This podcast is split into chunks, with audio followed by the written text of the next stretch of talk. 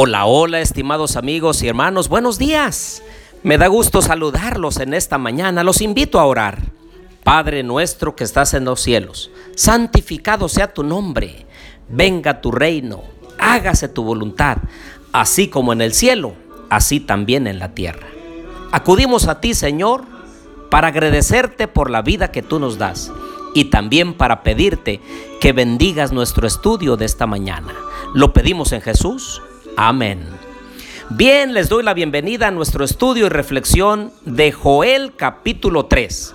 Les habla su amigo y hermano Marcelo Ordóñez desde el puerto de Veracruz, México. Abran su Biblia por favor en Joel capítulo 3, que es el último capítulo de este profeta, donde se usan elementos y figuras que representan realidades de los últimos días.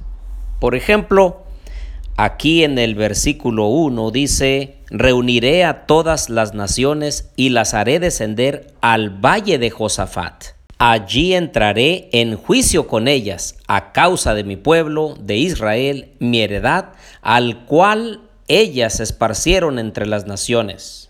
Bueno, este valle de Josafat representa realmente el juicio, que es un suceso que se consumará al final de los tiempos de los cuales estamos muy cercanos.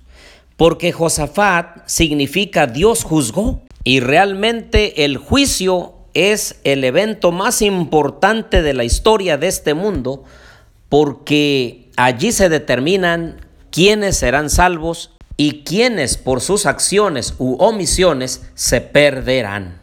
El juicio también vindica a Dios y su grande amor. Por otro lado, los impíos reciben el castigo que se merecen por haber rechazado a la persona salvación que es Cristo Jesús. Y continúan las figuras. Vayan conmigo al verso 13. Dice, meted la hoz, porque la mies está ya madura. Venid, descended, porque el lagar está lleno. Precisamente este versículo hace referencia a Apocalipsis capítulo 14, versículos del 15 al 20, que dice, y otro ángel salió del templo gritando a gran voz al que estaba sentado sobre la nube, mete tu hoz y ciega, porque la hora de cegar ha llegado, pues la mies de la tierra está madura. El que estaba sentado sobre la nube metió su hoz en la tierra, y la tierra fue cegada. Otro ángel salió del templo que está en el cielo, llevando también una hoz aguda y salió del altar otro ángel que tenía poder sobre el fuego y llamó a gran voz al que llevaba la hoz aguda, diciendo, mete tu hoz aguda y vendimia los racimos de la tierra, porque sus uvas están maduras. El ángel metió la hoz en la tierra, vendimió la viña de la tierra y echó las uvas en el gran lagar de la ira de Dios. Regresemos a Joel 3:15, dice, el sol y la luna se oscurecerán y las estrellas perderán su resplandor.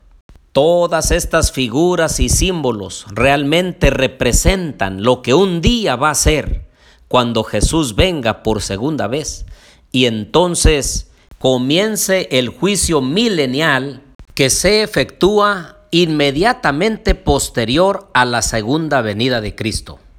Así lo describe el profeta Daniel en Daniel capítulo 7 y verso 26.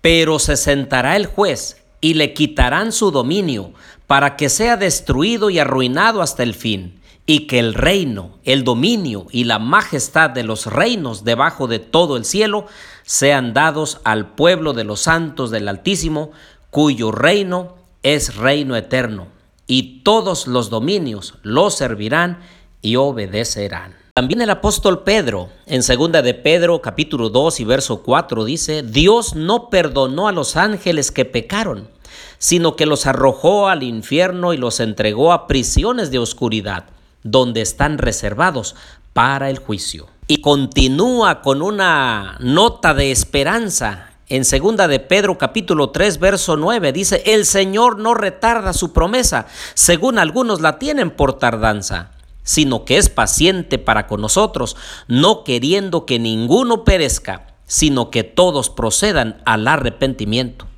Pero el día del Señor vendrá como ladrón en la noche, Entonces los cielos pasarán con gran estruendo, los elementos ardiendo serán deshechos, y la tierra y las obras que en ella hay serán quemadas. Versículo 11. Puesto que todas estas cosas han de ser deshechas, ¿cómo no debéis vosotros andar en santa y piadosa manera de vivir, esperando y apresurándoos para la venida del día de Dios, en el cual los cielos encendiéndose serán deshechos y los elementos siendo quemados se fundirán.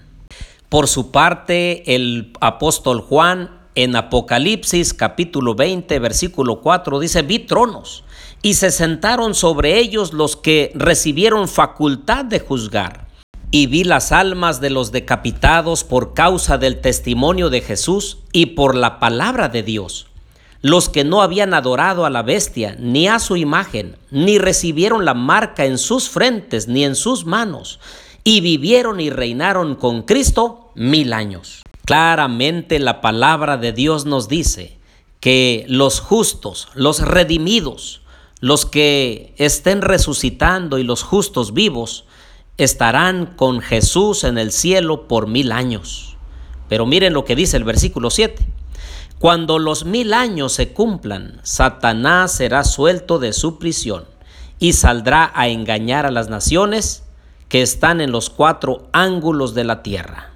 El versículo 5 nos aclara todavía, pero los otros muertos no volvieron a vivir hasta que se cumplieron mil años. ¿Qué es lo que pasa después de esos mil años? Bueno, dice el versículo 12, y vi los muertos grandes y pequeños de pie ante Dios los libros fueron abiertos y otro libro fue abierto, el cual es el libro de la vida. Y fueron juzgados los muertos por las cosas que estaban escritas en los libros, según sus obras. El mar entregó los muertos que había en él, y la muerte y el Hades entregaron los muertos que había en ellos, y fueron juzgados cada uno según sus obras. La muerte y el sepulcro o el Hades fueron lanzados al lago de fuego. Esta es la muerte segunda. El que no se halló inscrito en el libro de la vida fue lanzado al lago de fuego.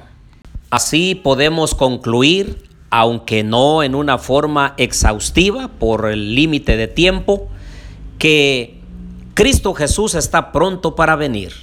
Pasarán mil años los justos en el cielo y después que pasen los mil años, todos los malos, los muertos, los injustos, resucitarán para recibir su sentencia, la sentencia final de muerte eterna por no haber aceptado a Jesús como su Salvador personal, el juez, el abogado, el intercesor por nosotros.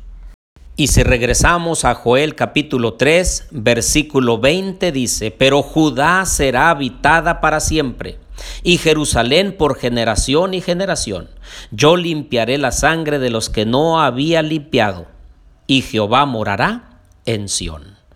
Claramente, entonces Joel termina con una nota alentadora, que un día la verdad se vindicará, el carácter de Dios será vindicado y entonces el pueblo de Dios, representado aquí por Judá, morará con Cristo y reinaremos, si somos fieles, por toda la eternidad. Por eso ahora es el tiempo de la preparación. Mañana el día de la redención. Cuando Jesús venga, tú y yo debemos estar allí, querido hermano. Vamos a orar. Querido Dios, Ponemos toda nuestra vida en tus manos, Señor. Queremos que tú seas nuestro intercesor, nuestro abogado en el juicio celestial, para que un día podamos ser dignos de ir contigo y morar por la eternidad. En el nombre de Jesús. Amén.